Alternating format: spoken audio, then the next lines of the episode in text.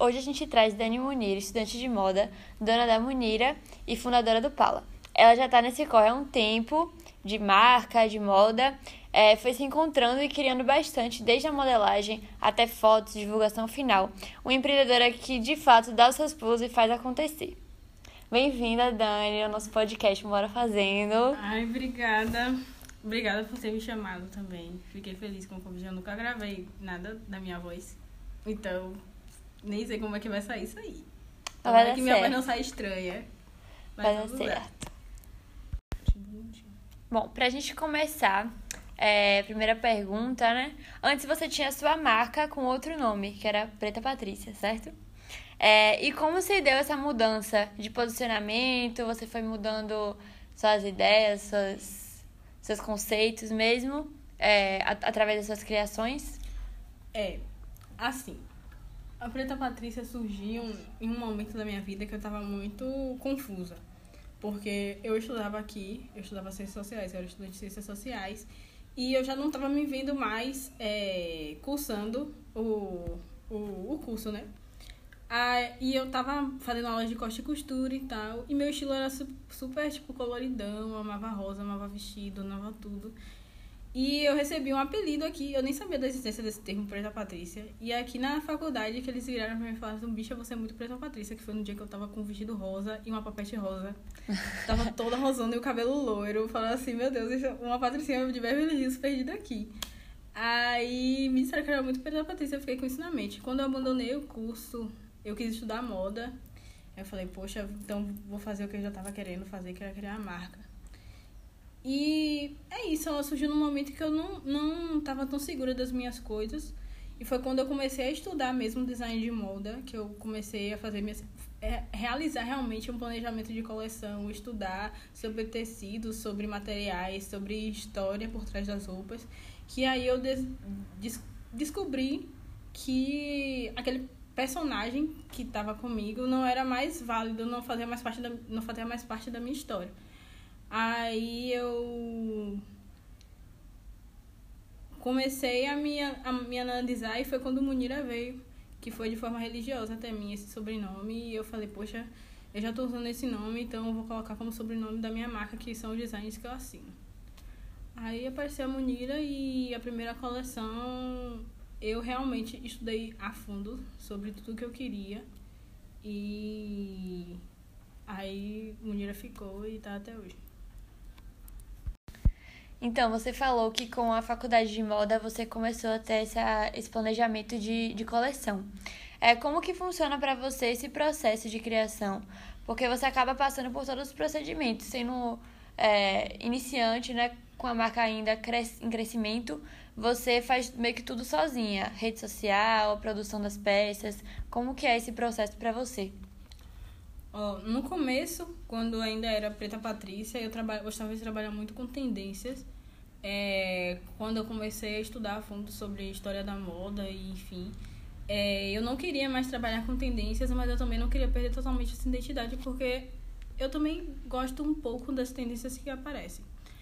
Aí eu falei, poxa, eu vou unir uma, um, uma coisa a outra. Comecei a pesquisar história na, durante a história tendências que foram reproduzidas por pessoas negras, por comunidades negras. E aí, tanto que quando eu comecei a estudar a, a última coleção, que não foi nem tie-dye, porque o tie-dye não é uma técnica somente de tingimento, também de estamparia e requer amarrações, foi mais para eu conseguir entender como funcionava o tingimento, porque eu também estava estudando isso. É, e me inspirei também na década de 60 a 70, que era quando a comunidade negra estava muito ativa no movimento hippie, nos movimentos políticos, e eles usavam muito tie-dye. Só que eu não queria fazer da forma que estava nas tendências, que era o tie-dye com amarrações, aquela espiral, mas eu também queria investir nessa forma de tingimento e de estamparia. Aí foi quando eu criei a de agora. Só que minha forma de criar é bem assim, estudo. Tipo, às vezes eu tenho uns relapsos, mas eu gosto muito de pesquisar. Eu, eu pesquiso bastante. E sobre detalhes mesmo, que eu vou vendo uma coisa aqui, outra coisa ali, aí vai juntando tudo na minha mente e, e forma. Pra você não só pegar uma coisa assim, ah, esse tipo de vestido tá na moda, É. então eu vou pegar, vou recriar na minha marca. É isso.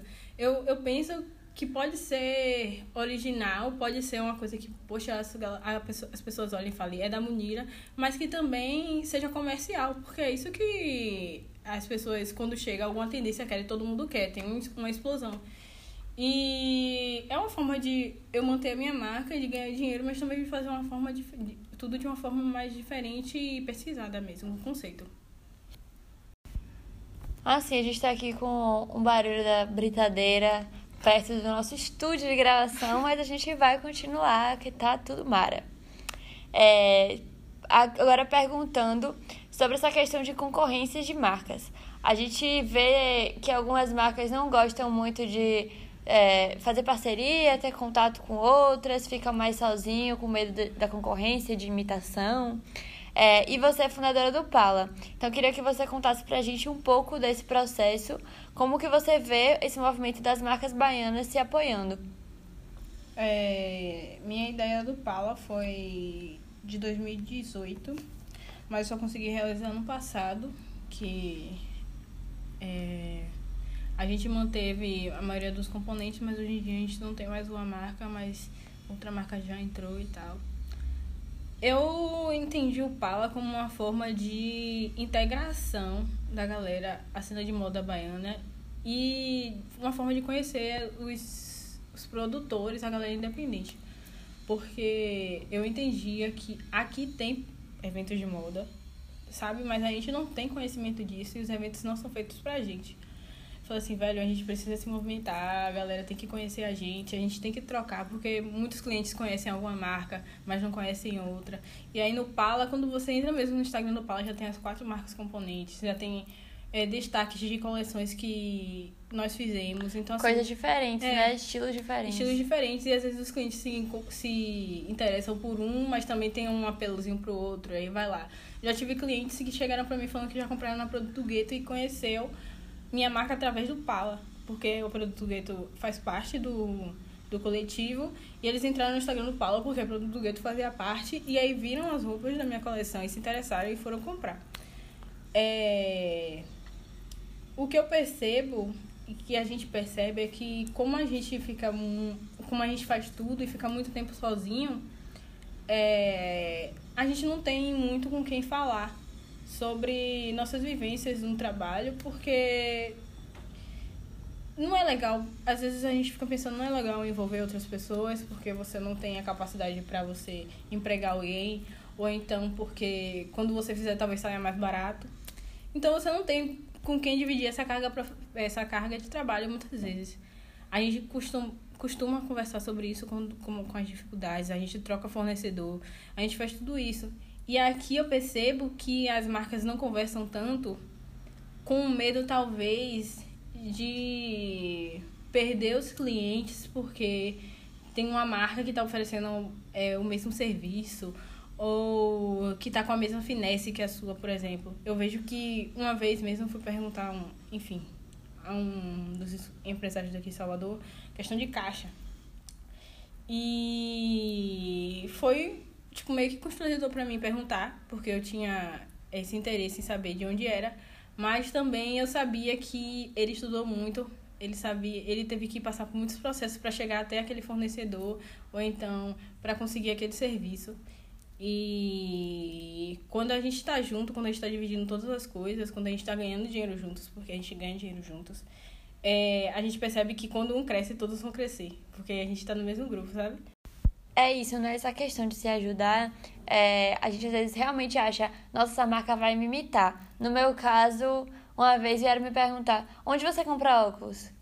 Aí eu falei, poxa, aí não é, dá. No, isso aí já não dá, né? É. Mas, por exemplo, o tecido, talvez o tecido seja outro tipo de roupa que vai fazer que venda na mesma loja. É, ou então a embalagem, os brindes que você dá, onde você faz adesivo. O adesivo vai ser diferente do seu, sabe?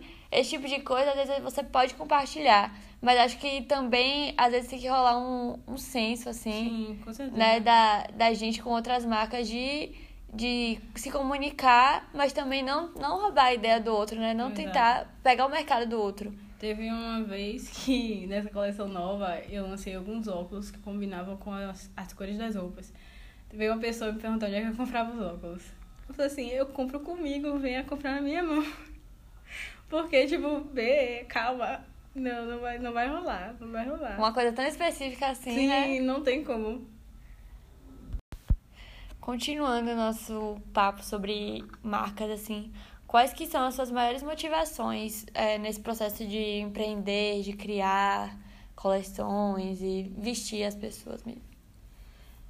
É, eu tinha muita referência. Antigamente, quando eu tava criando, eu, eu me inspirava muito na galera de São Paulo, das marcas que estão que lá crescendo, que estão aparecendo na casa de criadores, aquela onda culta. Porque pra mim, casa de criadores é uma fashion week. Eu, Era aquilo. É aquilo. Tipo, fashion week, né? Tipo, um casa de criadores é uma fashion week, é um casa de criadores. Vou pra lá. É... E hoje, quando eu vou conhecendo a galera que tá empreendendo, porque a gente, por exemplo, no evento que o Paulo fez agora de lançamento, a gal... tinha muita galera que empreendia também, que tava lá trocando. E eu parei pra ouvir todas as histórias, entender tudo que a galera tava falando. E eu vou conhecendo as pessoas que realmente são daqui, que estão próximas da gente, que estão empreendendo todos os dias e que estão crescendo, que estão fazendo, que estão mudando, sabe? É, eu tô muito nesse, nessa dinâmica de aprender com quem tá perto algumas coisas, porque às vezes a galera tem um macete que aquela galera de São Paulo não tem. Tem. Sem falar que, pô, velho, a gente tá na Bahia, a gente tá em Salvador, verão, a galera de São Paulo vem pra cá. E muitos é, sugam da gente, porque a gente é, um, é uma fonte de criatividade, tá ligado? É, o processo se inverteu, É. né? Antes a gente E pegava a- referência deles e agora eles, Eles que tá pegam a referência da gente. E aí foi o que eu disse à galera, como é que a gente vai fazer pra. Eles vêm pra cá e aí aprendem com a gente. E quando chegam lá, vendem. E enquanto a gente tá aqui fazendo e a gente não tá ganhando dinheiro com isso. Como é que a gente pode fazer pra quando eles forem pra lá, a gente ir pra lá? Pra falar sobre a gente, pra gente falar, pra falar sobre o nosso conhecimento, sabe? É... Então é isso, uma parada mais regional. Eu tô aprendendo muito com os meus amigos de forma incrível, porque a galera que trabalha comigo, que troca comigo, tem a vivência diária que é a mesma que a minha. E a gente troca muito essa questão de como se segurar, segurar as pontas aqui, outra ali, outra ali. Que porra, se virologia, como disse o Ihane, tem que estar o tempo inteiro nessa função da maneira que a gente pode. Sobre isso que você falou do movimento, né, das marcas de São Paulo, das marcas aqui, eu acho que aqui o mercado cresceu muito, mas ainda falta a valorização de quem compra, porque em São Paulo as lojas colaborativas dão certo e aqui a gente ainda vê que tá caminhando, né? A gente ainda vê que muita gente é, ainda prefere comprar de lojas grandes ou compra na internet de uma loja de São Paulo, sendo que poderia pegar de uma loja regional que vende um produto parecido, melhor ainda do que se comprasse na internet. É, foi uma discussão que eu tava tendo com a galera esse final de semana e que eu já tinha tido com o Adriano, que é o dono da Produto Gueto. Eu falei, poxa, velho, o que, é que a gente pode fazer pra gente não precisar ser aceitado, pra gente não precisar que a galera compre na nossa mão, sem precisar ir pra São Paulo antes? Porque a gente pode até ser daqui, mas a gente primeiro tem que ir pra São Paulo, a galera de lá conhecer a gente, a galera de lá começar a comprar na gente, pra quando a gente voltar, a galera daqui começar a valorizar, sabe? Eu fico pensando o que é que tá faltando pra gente entender que a gente também tá fazendo e que muitos do que fazem lá estão fazendo da gente. É um, é um. Eu, no evento, eu falei. Por, por isso que a gente tá tendo essa movimentação aqui. A gente teve a ideia do evento duas semanas antes. Não, a gente não tinha probabilidade nenhuma de fazer, porque fazer evento é caro. Então eu falei, velho, mas a gente precisa se movimentar agora que a galera tá aqui, que a galera tá querendo conhecer a gente aqui agora pra verão. ganhar dinheiro, a gente tem que ganhar dinheiro.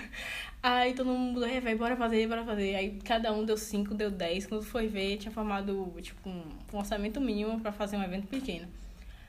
E aí na discussão eu falei com a galera, esse é, o, esse é um dos papéis desses eventos, sabe? A gente tá sempre discutindo e a galera parar pra entender quais os, os, os preços, quais são os valores da gente, de nós que somos criadores aqui de Salvador. É, o que é que a gente abriu mão, o que é que a gente passa todos os dias. Porque o hype, ele é uma parada muito. Como é que fala? inconstante. A gente pode estar. Tá, já tem a galera que é de Salvador que tá aqui no hype, mas amanhã pode já ser, ter sido esquecido. Então tá sempre. A gente tá o tempo é inteiro. É uma né? tendência, o hype é uma tendência. Depende de quem tá. E eu acredito que uma hora o hype vai ser da galera daqui. Eu sei que vai. E para isso acontecer, a galera daqui, os que consomem arte, tem que entender o nosso valor. Se valorizar, Se valorizar. Si. Porque, tipo, às vezes a maioria é artista mesmo que é do mesmo círculo, mas não quer comprar na mão do outro, prefere comprar da, da marca. Enfim, não vou citar nome, né? Prefere comprar aquela marca tal lá do Rio. Prefere comprar aquela marca marca tal. Hypada. É, hum, vamos de hoje na camisa. Ao final de todo o podcast, eu quero trazer né, essa parte de dicas e conselhos, porque a gente falou um pouco sobre a dificuldade, sobre a valorização. Então, eu queria saber quais dicas e conselhos você daria não só para o público que está querendo empreender, mas também quem consome, porque hoje a gente falou muito sobre o público, sobre essa valorização que o público precisa dar para as marcas baianas. Então, eu queria que você desse, desse algumas dicas para a gente. É, acho que o maior conselho que eu dou é que sempre quando você sentir que tá dando errado, sentir que tá que você tá tendo prejuízo, enfim, que você tá não tá criando o suficiente, não só não continua de, de doido não, tipo, dá uma pausa, nem que seja tipo de uma semana e aí para para pensar por que que tá dando errado o que que está acontecendo. É, eu acho muito distante da minha realidade esse discurso de que, ah, só continua, faz, não. É, tá dando certo, tá dando certo, porque às vezes não tá dando certo e a gente tem que aprender a falar, não, não tá dando certo, então eu tenho que me reinventar. Às vezes flopa e a é, gente tem que. Tem que passar por cima, porque continuar insistindo no erro não dá. E a gente não tem dinheiro para continuar insistindo no erro. Então, pesquisa, estudar. Tudo que você fizer, você tem que pesquisar e estudar, porque não dá só pra fazer de, de malucão que não vai dar certo. Às vezes dá. Tem gente que dá sorte dá. Mas em algum momento você Mas tem que momento, se organizar. É, porque as pessoas. É, o, o mundo não, não fica sempre igual. Então a gente tem que estar sempre ajustando o nosso trabalho também a como as pessoas estão reagindo, porque a gente precisa desse público, mas também saber manter a nossa raiz, a nossa, a, a nossa originalidade. É isso, né? Às vezes a gente. A marca bomba, uma tendência, e aí depois não sabe mais o que inventar, o que criar a partir dali. Então a gente tem, que ter um pensamento lá na frente de planejar. Ó, vou lançar isso e depois eu posso ter esse produto. para não ficar no. Muitos empreendedores passam por isso, né? Até porque a gente não tem muito estudo, a gente não, não tem muito conhecimento ainda é, com, no podcast passado com o Geis, a gente também falou sobre isso, de terem mais oportunidade de estudo, né? É, de organizar as finanças. Como que é isso para você também, de estudar essa parte mais administrativa? É, minha vida sempre foi muito pagar conta. Então, tudo que eu fazia, tudo que eu trabalhava era em prol disso, de pagar conta. Não era de é, é, entretenimento, de lazer, nem de nada, era pagar a conta. Então, quando eu parei pra, pra fazer sozinha tudo e tive necessidades para além de contas, de pagar boletos, porque a gente vai crescendo, a gente vai ficando cansado e eu preciso ter umas férias, né? Ter, ter, ir pra minha praia, beber minha cervejinha. E aí eu me encontrei em uma sinuca de pico porque eu fiquei sem dinheiro para fazer o, o para ter o meu descanso, mas eu tava pagando minhas custas, então para mim tava ótimo. Então eu tava tipo, meu Deus, o que é que eu tenho que fazer para ganhar dinheiro realmente? Só e vivendo pra pagar a conta. É, tô vivendo pra pagar a conta. E foi quando o meu companheiro, ele veio conversar comigo e tal, o pai dele é contador, e a gente começou a refazer os preços dos produtos. Porque eu percebi que eu tava me sabotando, eu tava colocando as coisas muito baratas, eu tava tendo um prejuízo em algumas situações. E não estava ganhando dinheiro para além das minhas dívidas. É... A gente não tem uma educação financeira, não tem um curso no colégio para ensinar isso. Então, tudo que a gente aprende realmente é dentro de casa, com mãe e com pai. E tem mãe e pai que não é tão aberta assim pra essas coisas. Tipo, diz que precisa de tanto, mas não fala realmente, ó, tem essa conta, essa, essa, essa, essa, essa, a gente vai fazer pra pagar assim. Até porque muitos dos nossos pais também não têm esse conhecimento e também vivem pra pagar a conta. Uhum. Então, se a gente não aprende na escola, se a gente não aprende em casa, a gente vai aprender aonde? É. Só quando cai no mundo e realmente, às vezes, vai fazer a mesma coisa que eles. Google pesquisar É. como cuidar do meu dinheiro. Pois é, é. E vamos lá, né? Quando eu parei pra sentar com o meu contador, que é o pai do meu namorado, hum, hum, hum, tudo errado. Tudo errado. É, é difícil e ao mesmo tempo, quando eu parava pra fazer as contas e eu via que, poxa, tô fazendo certo, também me dava uma alegria enorme, porque era uma parada que eu nunca tinha tido contato sobre esses conhecimentos. É muita coisa, questão de lucro, não sei o que, eu nem fazia esses cálculos. Fazer nada, questão de transporte. Eu não botava transporte nos, nos produtos, não botava é, a minha hora, não colocava o lanche que eu tinha que fazer quando eu ia comprar material, porque eu também preciso comer. A água. A água. Ui, água nas entregas. então, tudo isso tinha que ser contado e eu não colocava nada disso. É. É. Diferente você aprender sobre dinheiro. Ainda mais pra mim, que, tipo, eu sou presa, você tá ligado? E a gente não é ensinado a ganhar dinheiro, assim. Poxa, você. Geralmente, quando a gente tá começando a ganhar dinheiro, é que vem aquela, aqueles comentários de chamar de nove, falar que tá esquecendo de quem é, que não sei o que. Sempre colocar a gente pra baixo. Então, quando a gente vai aprendendo sobre dinheiro, que a gente vai entendendo como ganhar dinheiro, é diferente, porque ele não tem esse ensino de como ganhar dinheiro. Na verdade, é tipo. Como se sustentar com o dinheiro só. É. Tem gente que já pega o lucro todo, vou gastar tudo, É. não vou guardar de semana, Eu nada. vou sentar. Eu É. vou pro paredão. Mais uma hora, É. tem ó, que se organizar. E pra finalizar, mais um podcast Bora Fazendo. Eu quero agradecer a sua presença aqui. É, Parabenizar pelo seu trabalho, pelo seu crescimento, né? De estudo e tudo mais. Queria que você deixasse um recado para suas clientes, pro seu público e para quem tá ouvindo aqui a gente. Deixar seu Instagram, manda tudo, todos os recados. Eu queria agradecer por você ter me chamado e tal, porque, tipo, meu medo era mesmo era falar uma merda, mas eu acho que eu não falei nenhuma merda, não falei ainda não. Enfim. É... A única coisa que, que eu queria falar é que a gente precisa, acima de tudo, enxergar é, as marcas e os clientes como pessoas. Porque eu percebo que se a gente não se comunicar de uma forma mais humanizada com as pessoas que consomem da gente, ou então com as pessoas que eu vou consumir, é, a gente vai chegar numa margem que vai errar. Porque todas as pessoas têm problemas, todas as pessoas estão enfrentando desafios diários. E quando a relação se dá na base do dinheiro, na, na base da compra, eu percebo que muita gente não consegue ter esse olhar. Então eu queria que todo mundo que fosse comprar ou que fosse vender é, tivesse essa capacidade de olhar as pessoas como humanos, como pessoas que também têm problemas iguais a você, sabe? É, que estão passíveis de erros e de acertos e que vão estar sempre trabalhando ali e que você também tem que dar o suporte como você puder. Consiga conversar, É, né? conseguiu conversar, acho que. Enfim. As relações, quando são baseadas em dinheiro, fica muito difícil ser humanizado, mas a gente tenta, né? Bora fazendo, bora, Bora tentando. Ah, é, meu Instagram é Dani Munira, arroba Dani Munira, e o Instagram da minha marca é Munira Oficial.